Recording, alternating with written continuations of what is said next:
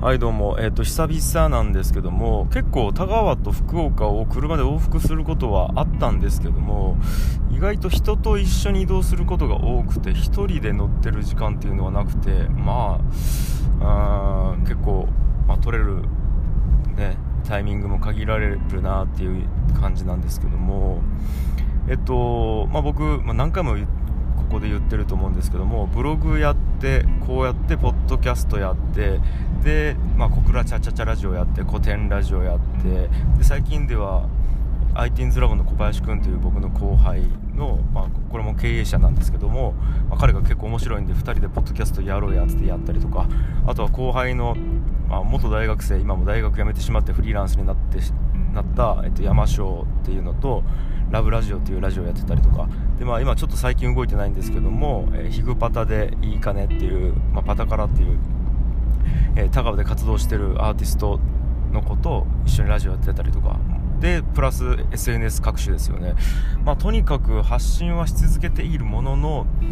なんかこう書きたいことっていうのがブログを始めた当初よりもだいぶなくなってきてるなっていう印象です。で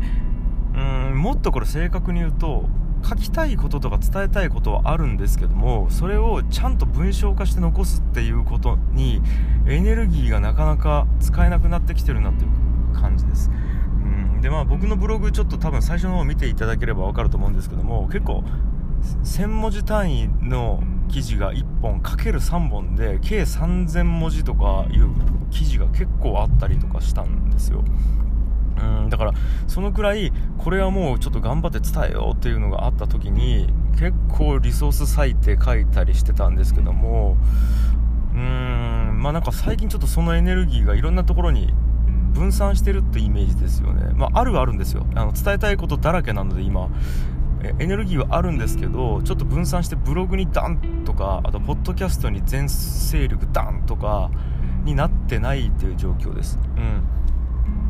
で、まあ、かといってあのもちろんですけど、まあ、伝えたいことはいろいろあるんですよ。で問題はその伝えたいことをさあじゃあ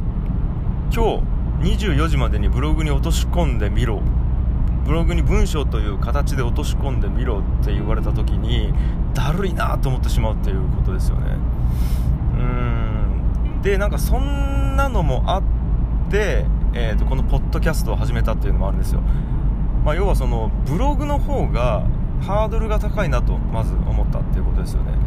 あのやっぱ文章って見返すことができてしまうのでもちろんアウトプットのクオリティは上がるんですけども見返さないといけないっていうなんかもっと言うと見返されて本人がこの文章で OK ですよって太鼓判を押して出したのであろうっていうことを見る側はその前提のもと見るので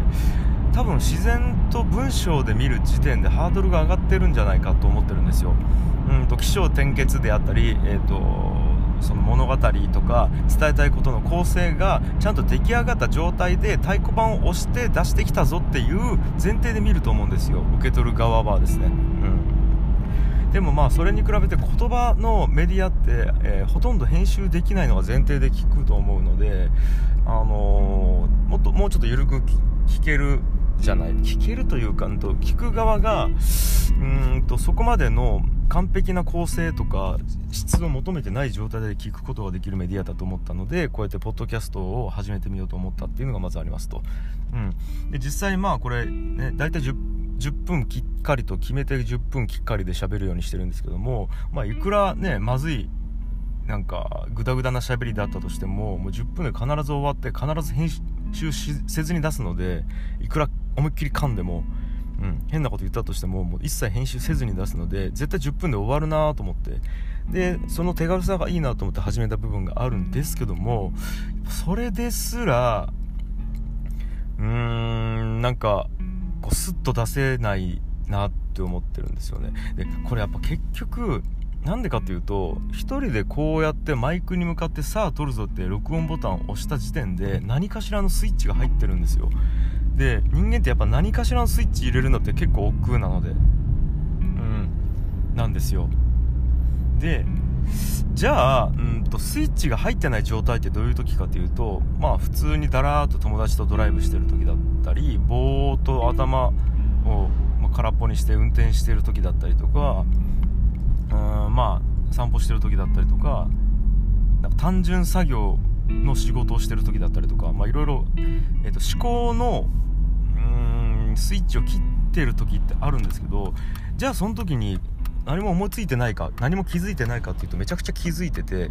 うん、そこに結構僕が伝えたいことがあったりするんですよ。そこの会話の中とか思考回路の中に。ただそれをいいなと思ってよしこれ伝えようってその時は一瞬思うとしてもさあ伝えようと思った時には忘れてるかしんどくなってるかのどちらかなんですよ。うん。でなんかもともとこのポッドキャストで何か伝えようって思った時ってその執着を捨てようって思って始めたはずなんですよ。つまりこう何か、えーと、これを肩肘張って表現しないといけないみたいな制限を完璧にのなんか捨て去ってゼロの状態でだだ漏れさせるメディアがあってもいいんじゃないかっていうことでこのポッドキャストを始めたっていう経緯があるんですけども。さあじゃあいざやってみると結局喋る直前になってやべ今日何喋ろうかんとえっとそうかこれ喋ったっけ？あれ？これツイッターでは言ったけどポッドキャストでは言ってないな。あ違う違うか。これはこの間の古典ラジオで喋ったテーマと同じだ。とかなんかちょっといろんなことを考えて一瞬ためらうんですよ。でまあ頑張ってガッてやるんですけどその次やろうとする時にその何て言うんですかね始めるにあたってガッとやらないといけないっていう記憶だけが残ってるのでなかなか腰が上がらない状態っていうのが続くなっていうなんかブログに関してもそんな感じなんですよね。うん。でなんかちょっとこれイチロー選手が言ってたんですけどえーと、もう結構その、まあ、メジャーリーグで活動されてた時期ですよね、なんかイチローに対して記者が、なんでイチローはそんなに守備がうまいんだと、えーと、ボールをそんなに取れるコツはあるのかみたいなことを質問されたことに対してイチロー選手が答えたのが結構印象的だったんですけどももはやボールを取ろうとすら思ってないですみたいなこと言ってるんですよ、うん、なんかもうボールを取ろうと思って手を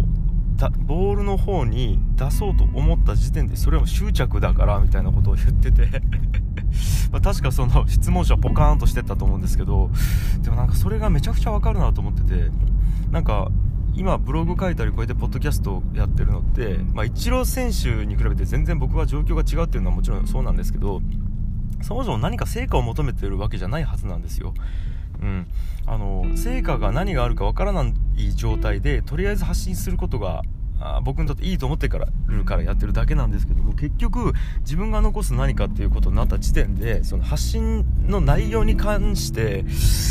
持たなくていい責任を感じちゃってるせいでもともとの、え、何でもいいから出すっていう目的から離れてしまってるっていうなんかこうあんまり良くない状況になってるなっていうのが結構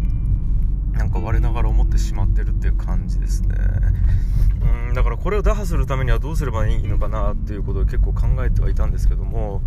あまあじゃあ現実問題不可能として一番いいのはもう僕のもうなんか耳とか肩とかにもう口の横でもいいですよね。なんかマイクを仕込んどいて全部の僕から発する言葉をとかあと脳波とかをもうコンピューターで記録して言語化して AI で 全部解析をしてそして、えーと、ここは何か面白いぞとかあいいこと言ってるぞみたいなものを発信しておく価値があるぞっていうところだけを切り出してなんか発信自動的にできたらいいなとか思うんですけどもただまあ問題はそれが僕にそういう装置がついてるなって思った時点で多分もう自然なうーんアウトプットではなくて何か意識したアウトプットになるんじゃないかなと思ってるんでこれってなんかシステムの問題だけではなくて結局のところ、まあ、詰まるところ僕の心の問題であってうん僕の心がその発信とかアウトプットに対してどういう意味付けをしているかだけで決まるなっていうのがあるのでうんなんか磨くべきはそうですねなんか体の外じゃなくて結局、まあ、いつも言っている通り体の中つまり心なんじゃないかなと思ったりしてます。はい